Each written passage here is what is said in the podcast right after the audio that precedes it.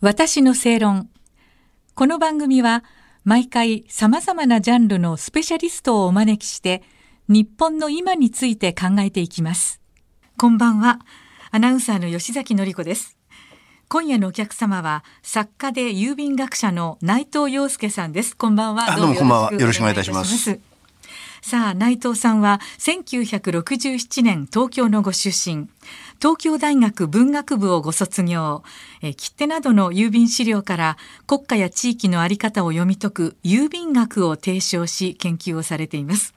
また月刊正論2023年10月号では特集情報への継承で、え陰謀論は社会秩序を蝕むを寄稿されています。さあ内藤さん今夜のテーマは日本人の気質についてということなんですが、は。えー内藤さんがね今年のはい。7月にご出版なさった、えー今日も世界は迷走中」というご本で、はい。えーこの中でね右派と保守系の人も、えー左派リベラル系の人も日本人は劣化したっていうふうに嘆いてるんですがそのほとんどは劣化でも何でもないというご指摘なんですが、えーこの解説をお願いできますか？もともとやっぱりこういう方特にその保守系の方なんかがええあの明治のその元君たちは偉かったと、あるいはその昭和のそのまあ占占領下で、あの GHQ に屈しなかった人たちは偉かったみたいなことをおっしゃるんですが、ええまあ、そういうその突出した偉い人っていつの時代でもいるわけですよ。それが多数派ではないですから。はいはい。で特にその昔に比べて今の日本人はということを言いたがるんですが、あの私に言わせれば基本的にあの一つの国の民族とか集団っていうのは、まあ、200年や300年じゃ多分変わんないだろうと。中身はね。中身は。そそうそう変わらないですが日本人もだから江戸時代の人間と多分基本的にはマスで見た部分変わらないだろうと、ええ。しばしば言われるのは戦後の日本人は、あの占領軍の War Guilt Information Program で洗脳されて気概を失ったと。でけしからんというようなことも皆さんおっしゃる方いるんですええ。が、はい。ただそのそこで例えば占領当局ってのは当然その日本のその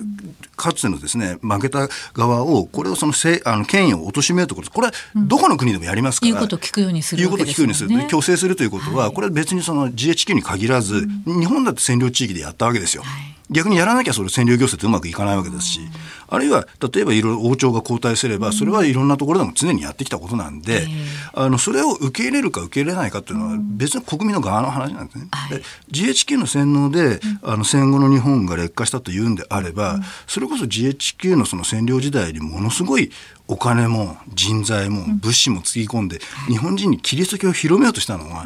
結果的にキリスト教広まってないでしょ。あのだからキリクリスチャンがいいとか悪いとかじゃなくて信者の数から。信者の数で言ったらもちろんクリスマスにケーキを食べたりなんか集まってどんじゃ騒ぎするということは習慣は確かに根付いたかもしれない。あるいは八百万の神でか。神ですすから。そう。だから結局その唯一絶対なる神がいて天地万物を創造してっていう考え方ははい。これはやっぱりその理屈としては分かっても感覚的にはやっぱり難しいですよね。そういう形のそういう思考にのっとった生活っていうのは難しいのでそうするとどれだけその占領軍があのキリスト教を広めようとしても広まらなかったと。だから占領軍のせいであの日本の戦後の日本は劣化したというんであればじゃあなぜキリスト教が広まらなかったんですか？だから劣化したんじゃなくてそれはもともと日本人の気質としてそういうものがあってそれが表に出てきたと。で特に最近に関して言うと SNS でいろんなのが可視化されましたから。ああなるほど。昔は本当自分の限られた地域だったり職場だったり、あるいはつながりのある世界の人たちだけだったんである程度同質性の中で生きてましたから、それが世の中にはこんなやつがいるっていう結構ネットなんか見てると本当とんでもない人いっぱい出てくるじゃないですか。ええであの人たちだって昔からいたわけですよ。例えば犯罪だって犯罪の認知件数減ってるわけでしょ。ええ治安は良くなってるんだけども、なんか治安が悪化したように感じるっていうのはそれが全部表に出てきちゃってるから。ああなるほどね。そうするとそうすると結局いい人突出したその優れた人よりも数としてはおかしな人の方が絶対多いわけですよね。当然ピラミッドのそういう情報がよく入るようになっちそのゃった。底辺の人に情報が入ってくれば全体として劣化したように見えますけれどもあくまでもそれは可視化されただけだって目に見えるようになっただけだって劣化ということは多分ないだろうと。なるほど。うんそんな能力は変わってないってことですね。優秀な人は優秀だし ダメな人はダメだしで数で言ったらダメな人の方がそれは圧倒的に多いですよねとね。でねこの5本の中であの内藤さんはね突出したものとか絶対的な中心というものを日本人は嫌うっていうご指摘もあるんですけれども、これはどういう？あのだって独裁者がいないですよね。まあそうですよね日本に、ね、いやあのー、せいぜいいたとしても、うん、ごく限られた集団の中のドンと言われている人たちだって、日本全体について例えばあの欧米だったりその中国朝鮮半島のような形のその本当の独裁者でっていう人が、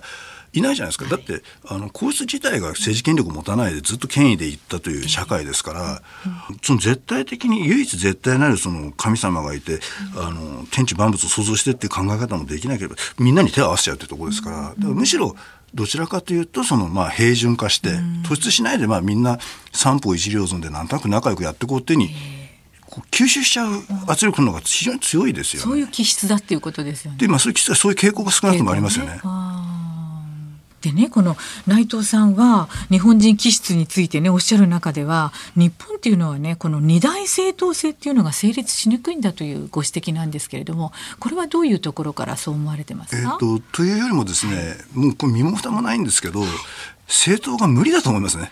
いやだからあの政党を名乗ってる組織があって、えーはい、例えば自民党なんか別にあってあれ政党だというふうに、まあ、言ってるわけですけれども、えー、そのあり方いいとか悪いとかじゃなくて、うん、例えばあの欧米人が考える政党っていうのは明確に例えばなんかこういう方針がある、はい、こういう理念があってその下に人々が集まってきて、うん、でその理念を実現するためにあるいは理想を実現するために、うん、その党員の中から政治家の候補を選んで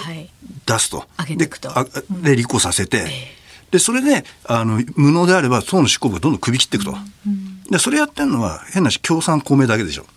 まあ。もちろんその共産とか公明ですよね、えー、まあ、理念があってで理念のもとに結集してるっていうのは例えば、まあ、令和とか参政党みたいなところもある種そうかもしれないけど、えー、でもまあ日本全体の中では多数派ではないですよね。その理念のもとに結集して、えーでそれでその理念を実現するためにこの人の中選ぼうというよりもどちらかというとやっぱりいろいろ選挙に出たい人がファンクラブまああえて言うとファンクラブのような形で支持者を集めて、その支持者をこれだけ党員集めましたでこれだけ党費も集めましただから選挙に出してくださいという人の集合体なわけですよ。なんか逆な感じですよね。また逆なんです。はい、だからそれがまあいかんというわけじゃなくてそうしないと日本で政治家になれませんから政治家になりたい人がそれをやること悪いって言ってんじゃないんですけれども、うんあのベクトルが全く逆なんですよね、だからファンクラブの集合体になってると。でもともとあの日本のやっぱり声優会あの政党のそのまあ原点声優会だと私は理解してますけど、はい、声優会っていうのは基本的には政治家のその利害を調整するために政党を作りましょうってできた組織ですから、なんか明確な方針があってその下にこれ実現するということは、うん、もちろん戦後のすぐの時期は自民党は自主憲法を制定したんだけどいつの間にかそれはなんとなくうやむやになっちゃってるような実態ですよね。だからそこであの政党というのはそもそもなりにくい。で二大政党ってなるとましてや何か明確な対立点がなきゃいけないんです。で例えばアメリカ日本にはい。や対立点はねあるんですけれども対立点が自民党が全部吸収しちゃってるでしょ。主なもの幅広いですからね。幅広いですからね。ねそうするとあの例えば五分五分までいかなくても、うん、4対6とかせいぜい7対3ぐらいまでの形で、国論が分かれるような問題を上げなきゃいけないんですけどなかなかそれを野党の側が非常にそのさまつなところにこういったら悪いですけれども。例えば全国民の1割かせいぜい2割ぐらいしかあの支持を得られないような特殊なことを例えば LGBT の問題ってそうですよ。彼らの言ってるような形だったり反差別だってそれが無駄とは言わないけれどもそれで国論が二分されるかっていうとそれは実態は多分そうならないですよね。争点にならないっていうことですならないですよね。で例えばあのそれで争点をやっぱりちゃんと作らないとでもともと完成された形はその明確な国家観があって理念があってですけどやっぱりそもそも何かの対立軸がないと政党ってできないですから、それはやっぱりそれに賛成か反対かってことですもんね。だからその選挙の争点というものを作れないとこれなかなか難しいですよね。だからそうするとやっぱりそれは個別の政治家を支持するかしないかということで一応政党という形態を取ってますけれどもあくまでも個人として誰を支持しますかというそっちの話になりにくいだろうなと思いますね。ということで二大政党制は多分これからもなかなか難しいだろうまあ、だからあとは、ね、あのまあ、ただ今一つ争点になりつつあるのは、はい、税金を取ってもいいからばらまいてくる、要はばらまいてほしいから増税してもらっても多少しょうがないっていうのは今までの流れだったんですけど、えー、それだったら最初からもうばらまかないでいいから、取らないでくれという減税派という人たちが出てきたので。おそらくこれがこのまま10年20年続いて国民負担率が非常に高くなってきて若い人の負担が非常に大きいのでそうするとそこで取ってばらまくのがいいか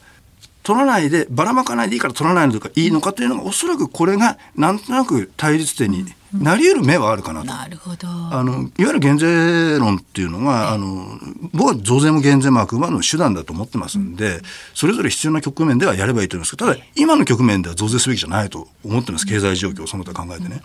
だから減税の人たちもかなり原理主義的な人はめちゃくちゃなこと言ってる人もいるんですが、ただ政治的に対立の争点を作るという意味で言うと、多分その動きっていうのは、私は注目しておいていいんじゃないのかなというふうに思ってますね。増税か減税かっていうそういうただことですね。ただ現状でやっぱり政治家というのは、あの国民の代表じゃなくて支持者の代表で、どんだけ取ってきてばらまくかというのが仕事ですから今ね現実問題。そうするとあの減税をしたいという人はなかなか今の局面政治家になりづらいところがあるんでその辺が多分今後どうなってくるのかなというふうには思いますけど。はいありがとうございます。そこにも注目していきたいと思います。えー作家で郵便学者の内藤祐介さんにお話を伺いました。次回もどうぞよろしくお願いいたします。あよろしくお願いいたしますありがとうございます。私の正論。お相手はアナウンサーの吉崎のり子でした。